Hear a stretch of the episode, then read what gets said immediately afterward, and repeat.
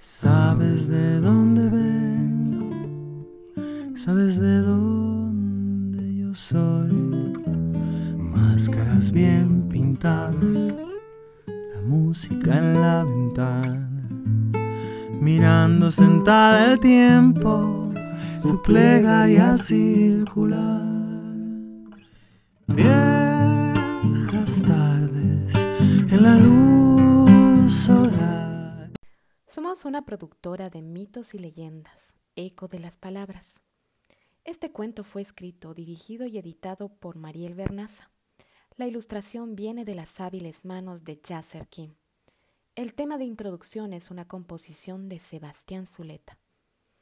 Y en esta ocasión la musicalización viene de la mano de padre e hijo, dos músicos bolivianos, Fernando y Quicho Jiménez con su tema Nina Naira. Todos los contenidos se encuentran en nuestro podcast y YouTube y se transmiten en la radio asociativa en Ginebra, Suiza, Contacto Latino. Los invitamos a que puedan tomar todos los contenidos que producimos para intercambiar conocimiento. Producimos estos contenidos para que sus niños puedan adentrarse en los mitos y las leyendas del Avia Yala. ¿Qué tal amigos? Bienvenidos a Eco de las Palabras. Hoy hablaremos de la fiesta de la Lacita, una fiesta que tiene origen prehispánico y se la considera incluso de data de la época de la cultura pucara, una de las más antiguas de la región sudamericana. Esta fiesta se celebra cada 24 de enero. Consiste en intercambiar pequeñas miniaturas, contar billetes que simulen el dinero real. Todo, absolutamente todo está permitido en la lacita. Desde un divorcio, salud, un título profesional, hasta una nueva pareja. Todo lo que uno desee se puede volver realidad. Muchos nos hemos preguntado cuál era el origen de esta fiesta y se dice que esta fiesta única en su género está relacionada con la fertilidad, la buena cosecha y la reciprocidad entre ayllus o comunidades. En Bolivia, el 2014 se recuperó un símbolo importante. Fue la repatriación de la Illa de Lequeco, una estatuilla valiosa de alrededor de 15.5 centímetros y con una datación de más de 2.000 años. La Illa fue usurpada por Johann Jacob van Tschudi, un naturalista suizo que la hizo parte de su colección privada para después venderla a un museo. No voy a entrar en detalle sobre este triste episodio, pero sin embargo fue un hecho que planteó muchas preguntas con respecto a la celebración de la fiesta de la Lacita y el patrimonio cultural que tiene Bolivia en el extranjero.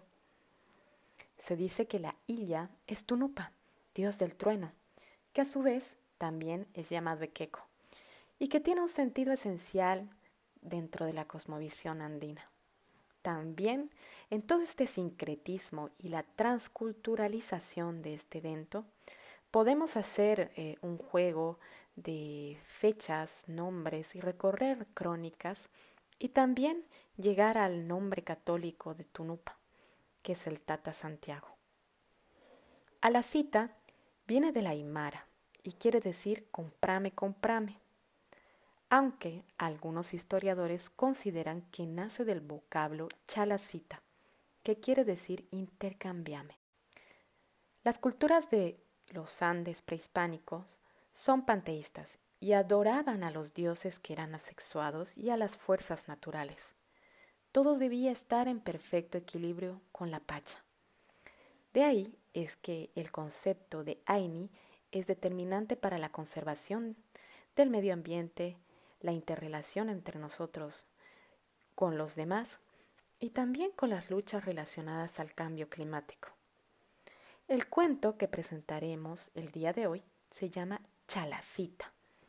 Buscamos volver a reequilibrarnos en nuestro día a día, con nuestro entorno y la naturaleza. Y a través de este pequeño relato tratamos de llegar a usted y a su familia para generar reflexiones disfruten de este cuento y descubran algunas palabras en aymara y quechua. Cuenta la leyenda. Viejas tardes en la luz solar, ay, se enganchó mi corazón al tuyo y no hay soledad que le gane a esa estación. thank you